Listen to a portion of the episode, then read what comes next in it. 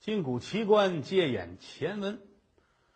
上文书咱们讲到，唐秀才住店，吹这蜡烛，连吹了几口，突然间火苗子突啊，由蓝转了绿，哎呦，火苗子这一绿啊，整个屋里边全都绿了。哎呦，我的妈呀！唐文海吓坏了，这是怎么回事啊？翻身坐起来就觉着浑身没劲儿，还怎怎么回事想喊，喊不出声来，觉得嗓子眼儿这堵着什么似的。哎呦，我这这不错眼珠的。瞧着这蜡烛，这火苗子突突突突，到最后，一股子黑烟，这屋里边就黑下来了。影影绰绰，屋里边有这么一个人影儿，瞧着像是一个女人，穿着一身白衣服，头发披散着。小唐心说：“完了，啊，我这命估计就交代在这儿了。人家说这屋里边闹鬼，看起来是真的啊！哈，哎，哎呀，说不出来话。一会儿的功夫，好像这个女人站住了，缓缓的向自己走过来。”就觉着怎么这么冷，阴气逼人。这个人站在了床边瞧不清楚模样啊，影超超是这么一个女的。唐的爷都快尿哭了，呜呼呼呼呼，说不出来话。朦胧中，感觉这个女人叹了口气。哎，你叫什么名字啊？啊，我我叫我叫唐文海。哎呀，你你饶命啊！你说你是苏州人啊？对，我是苏州人呐。嗯，好。找的就是你，哎呦，我的天哪！我这个，我这个大仙儿哎，我的奶奶哎，我的活菩萨，远日无冤，近日无仇的，你为什么非得单找我唐文海？哎，我并不认识你，但是我要找一个苏州人，谁让你自己跟着喊？我是苏州唐文海呢，唐爷恨不给自个儿来一嘴巴，我这不吃错了药了吗？我哪怕说我北京的，我哪儿沧州的也行啊，我怎么非得说我是苏州？人家寻仇就找苏州的，你看见没？哎呀，哼，那个大仙儿啊，我我说是苏州的，我我我也不是老在苏州待着，我哪儿都去。我北京我也去啊！那个您 您饶命吧！你别害怕，现在是我求你的时候了。我嚯，您太客气了！您看还要用我的劲儿，您说您说让我干什么？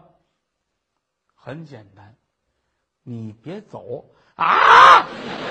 我还不能走，我哎，我这不是死这儿了吗？就不是这两天。你别走，哦，我这两天，这两天我还不能走啊。那，那你说，嗯，我有冤枉，需要你替我来报。明日清晨，你出去做一个牌位。明天晚上，把牌位放在这屋的桌子上。三更时分。我自会出来与你相见，有事情托你帮忙。你要是做到了，我有重金相谢；你要是明天跑了，你到哪儿我追到哪儿。哎呦，姑奶奶，您别去，我我听你的，听你的。我明天我弄一神牌是吧？哦，我我还还怎么着？不必了，你就做一个神牌明天晚上，一切有我呢。哎哎，谢谢您。那您天不早，您回去吧。啊，走吧。话音刚落，眼前什么都没有了，紧跟着蜡烛，噗，又亮了。哎呀，唐秀才坐在这儿，就觉得浑身上下都塌了，里外好几层衣服都拿汗给沤透了，坐在这儿口干舌燥，都不敢动。屋里边灯亮了，心情稍微好一些。哎呀，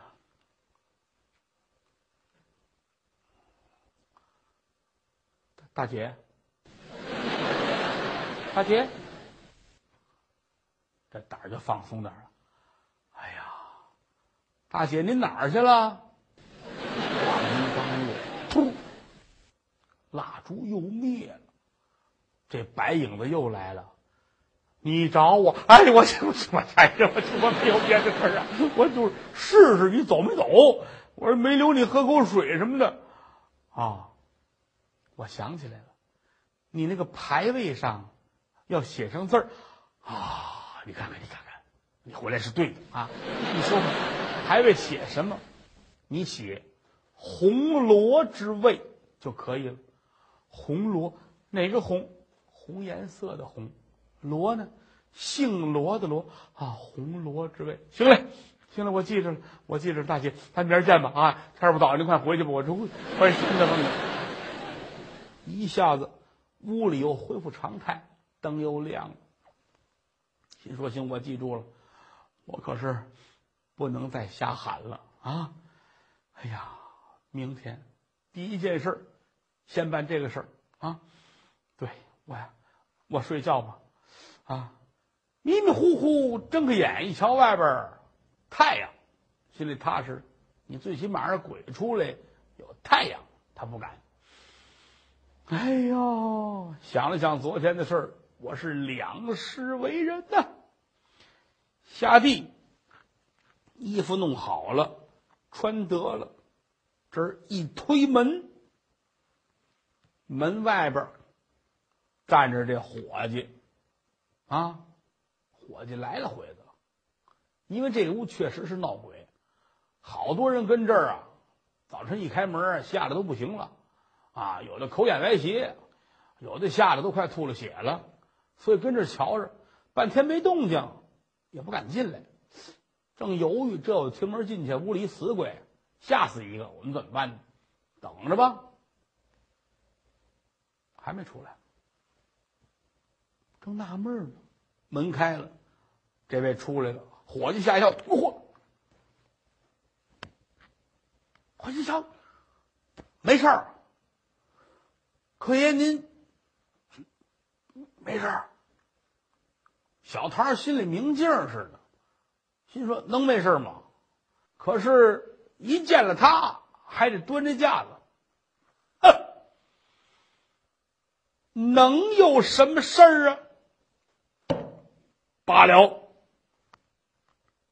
可爷，您是高人，不瞒您说，这房子闹鬼，像您这样出来的啊，说句良心话，没见过。罢了，看起来您是正人君子，百毒不侵。哎，不是我跟你吹，你上苏州问问去啊。谁不知道我唐文海是有名的张大胆儿？张大唐大胆儿啊，唐大胆儿啊！哼，好了，我出去办事，收拾收拾屋子吧。哎，唐秀才出去了，干嘛去呢？应的人家先弄这么一个牌位，不敢不弄啊！你想想，你跟鬼说瞎话，这到时候他找去你，谁受得了啊？啊，这出去了，找哪儿呢？找那个寿材铺，买棺材什么的，那儿都有。跟人一说，给我订这么一个小灵牌啊，底下一个四方的台儿，上面二尺长这么一个板儿，嗯，弄好了，这提笔写上“红罗之灵位”，都写好了。琢磨，你给我找块布，我裹上这儿。怎么？你要说家里边办白事儿啊，你弄这个行。你这出来做买卖，老拎着一灵牌满大街溜达，这不像话。块布吧，哎，人家给找块布，这都裹好了，夹着嘎着窝，出去先吃饭去吧。啊，吃饭，而且昨天还应的客户有事儿，跟人家谈生意啊，聊天说话。说着话，天还是黑了。一瞧擦黑了，往回走吧，硬着头皮往客店里去。一进正门，伙计这儿正干着零活呢。一瞧他回来，赶紧过来：“爷，您回来了啊！我回来了。哎，里边请，里边请，让到后边来，关上门啊，把门关好了，往这儿一坐，心说：看看吧。”今天晚上什么样吧？一会儿功夫，桥楼上起了更了，把这个布啊打开了，把小牌位往这一放，坐在这儿等着。哎呀，昨天是三更出来的，今天不知道怎么样，谁知他们这玩意儿有准点没准点啊啊！二更了，二更了，快了，还有一更，还有一更就快出来了。等着吧，等着，等着，等着，等着，等着啊！开始是挺害怕，但是在这个环境里待时间长了呢，也不觉得怎么着了啊。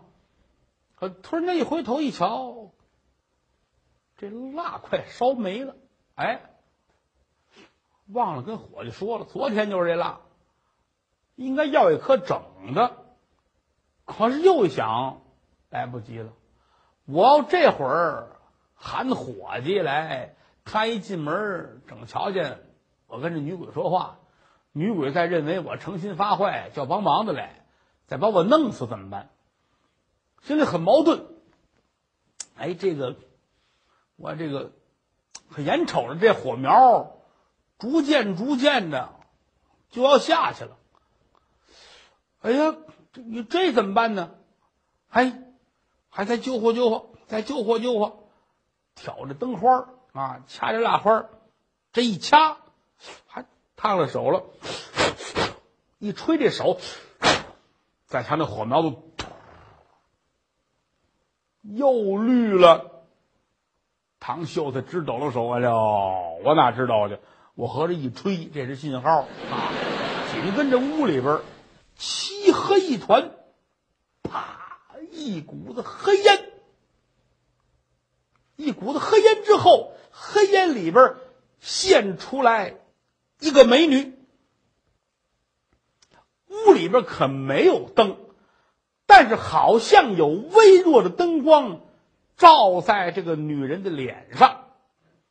二十岁上下的年纪，眉清目秀，樱桃小口，头发是又黑又亮，穿一身白颜色的衣服，面带忧愁，一步一步的就走过来了。哦，小唐心说：“我知道了，这就是昨天跟我说话这女鬼。”可是现如今瞧这模样，并不可怕。为什么呢？跟人是一样的，啊，感情这鬼呀，他也有不同的状况。有的咵一出现，脑袋上七棱八拐的哈，一张嘴那大牙最小那个都这么大个儿，那看着是可怕。啊，但这个没有，让你觉得就是好像邻居家谁的姑娘似的。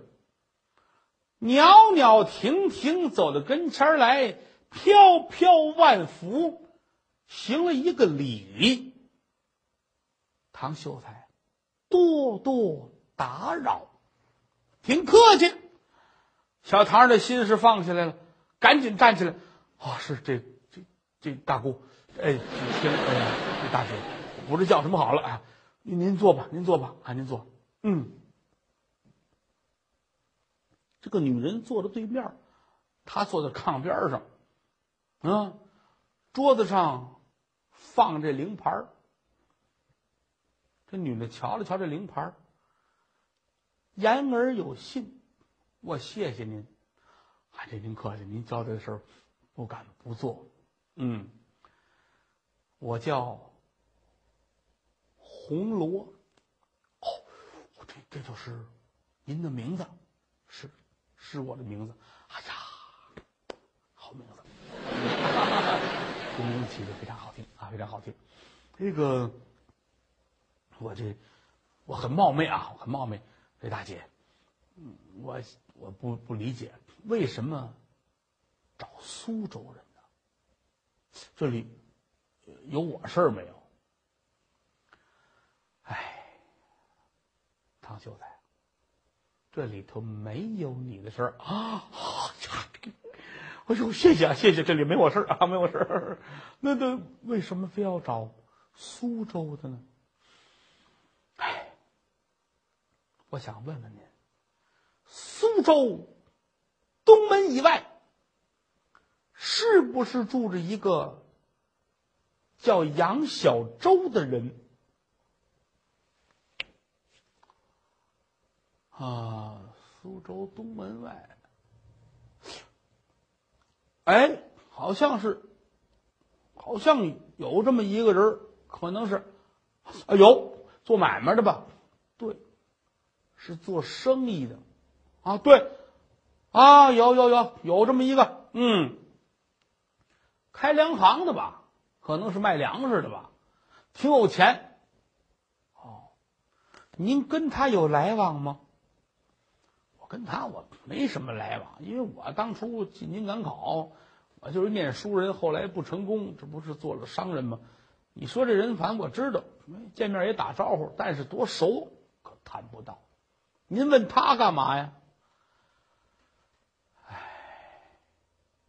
他跟我是生死的冤家，我求你带我去报仇。哦，您您说这个到底是怎么回事儿？您得让我明白明白。哎，这女鬼。点了点头，长叹一声，把自己的经过全讲了一遍。这姑娘活的时候呢，叫红罗，啊，也是结了婚了，丈夫也不错啊，两口子挺好。但是呢，这个丈夫啊，交友不慎，你交了这么几个朋友。非常的坏，所以说人家交朋友啊，您得长住眼，宁学桃园三结义，不学瓦岗一炉香。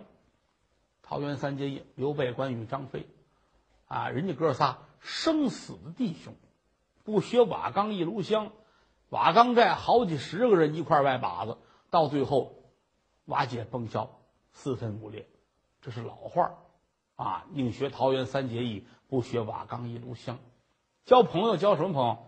交好朋友，君子之交淡如水。平时你看可俩人关系很一般，但是真有事儿的时候，这个朋友能挺身而出。你就怕酒肉朋友，吃饭呢、喝酒啊、出去玩去，上哪儿去都有他，啊，只要一沾花钱，他往后错，啊，非让你花钱不可。吃饭他往前挤，这个朋友别找。真有事儿的时候指不上。红罗的丈夫交了一帮啊，全都是酒肉朋友。啊，不光说没尽到朋友的责任，而且还净使坏，贪图他们家的财产。这几个人做了个扣，定了个计，把红罗的丈夫拿问在监，而且就死在监中了。家里边这些个财产，你也来要债，我也来要债。可是红罗是个妇道人家，他哪知道该谁不该谁呢？人家来了，拿着条来了，啊，欠我一千两银子，给人家吧。那个来了，欠两千两，没有，没有怎么办呢？那得了，这房子归我了，那个田地归我了，偌大的一个家全没了。又有人来了，这还欠不钱呢？没钱，没钱怎么办啊？打官司吧。最后当堂将红罗关卖，卖到了妓院，把钱给人家还了账，等于是家破人亡，而且自己迈入了青楼，这很惨。一个良家妇女到了妓院之后，那个日子就不用说了。为什么呢？那老鸨子一狠心毒啊，没有把孩子掐死的心，干不了这一行。啊，买了很多的姑娘啊、媳妇儿啊，给他来挣钱。你要说能挣钱，有客人喜欢你，哎呦，你是老鸨子的摇钱树，怎么都成，疼你呀，宠你，给买新衣裳啊，这都成。你要说不挣钱，那得了。皮鞭子蘸凉水，真往身上抽。红罗是个良家妇女，没做过这行啊。好，挨打挨了无数，到最后被逼无奈，这才接客。这一接客可不要紧，这个妓院里边财源广进。怎么呢？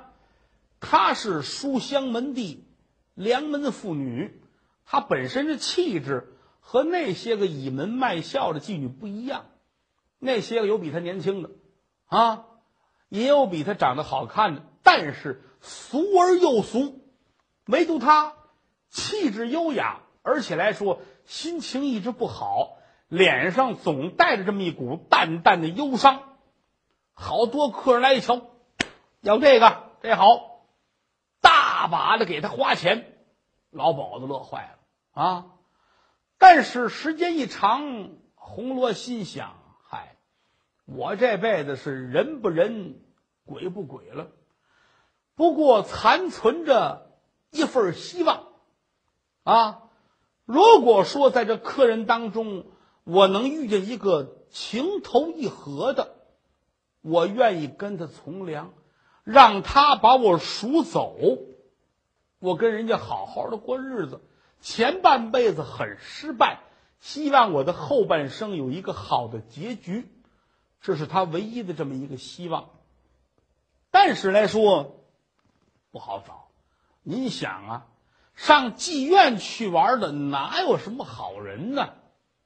有这么一天，来了这么一个客人，也是被一帮朋友呢拉着来的，往这一坐。那几位吆五喝六、划拳呐、行令啊、喝酒啊，跟姑娘们调笑，唯独这个人不一样，老低着头，这脸上老觉着不好意思，臊么大眼的。红罗就注意到了，嗯，说这个人怎么跟他们不一样呢？按说起来，物以类聚，人以群分。他应该跟他的朋友们是一样的，可为什么他不这样呢？低着头也不说话，啊，自己呢就坐在他的旁边，给倒了一杯酒。这位客爷，我敬您一杯。这主一抬头，红罗一看呢，呵，小伙子挺精神，啊，眉毛眼睛。小脸蛋瞧着不寒碜，挺白净的，心里就有几分喜爱。因为经常去逛妓院的这些人呐，竟是那个四五十岁呀、五六十岁呀。你琢磨，他得有钱才能上那儿去造去。二十来岁的孩子，他没有购买力，他不可能去。非得是这些个财主啊，或者成了事儿的呀、贪官污吏啊，他有这闲钱上那去。所以说。二十来岁的小小子并不多，今天一瞧，嗯，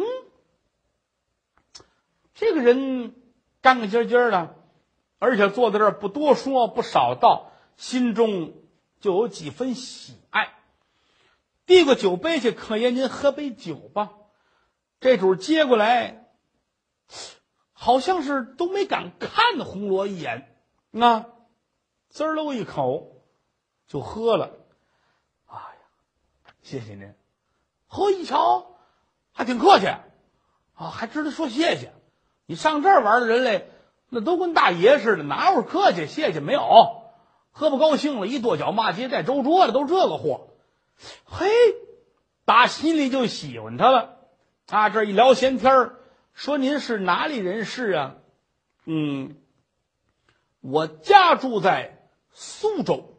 哦，您怎么称呼？我叫。杨小周，哦，杨先生，您是头一次到我们这儿来吗？啊，是头一次来，我没来过这儿，哈哈，嗯，我这有点局促不安，你别笑话我。哟，瞧您说的，嗯嗯，啊，杨克爷，家中令郎公子多大了呢？因为他心中就有了跟他从良之意，所以打算拿话探一探。令郎几位，你有几个孩子了？啊，其实杨小周没结婚，没娶媳妇儿。可是，一说我要是没娶媳妇儿，又怕人笑话。啊，我这个我没有孩子，我结婚时间不长。哦，是是是，哈哈哈哈。啊，您怎么不像他们似的聊天喝酒啊？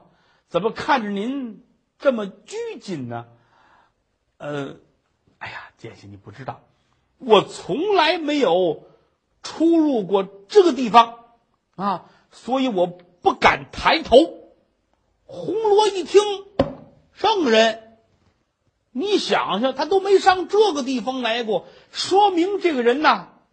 非常的单纯，非常的善良，而且确实是打进门低着头，也不敢抬头瞧人，也不敢四处看。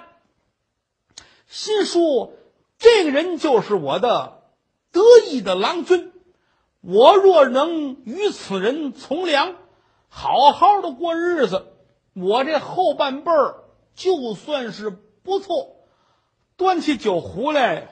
又给倒了一杯，您呐头次来，您再喝一杯，饮一个成双杯。哎哎哎，我谢谢您。说着话，把酒一饮而尽。杨小周的俩腮帮子都红了。红罗越看越爱，心说这个人他这是害羞了。人懂得羞臊，就说明这个人是个好人。看起来我的终身。就要应在此人的身上，怎么瞧怎么好看不出毛病来。这个人就是这样，他要喜欢上谁，怎么看这个人？哎呀，处处都让自己满意。心说行了，我得找一个机会把我的终身托付在他这儿。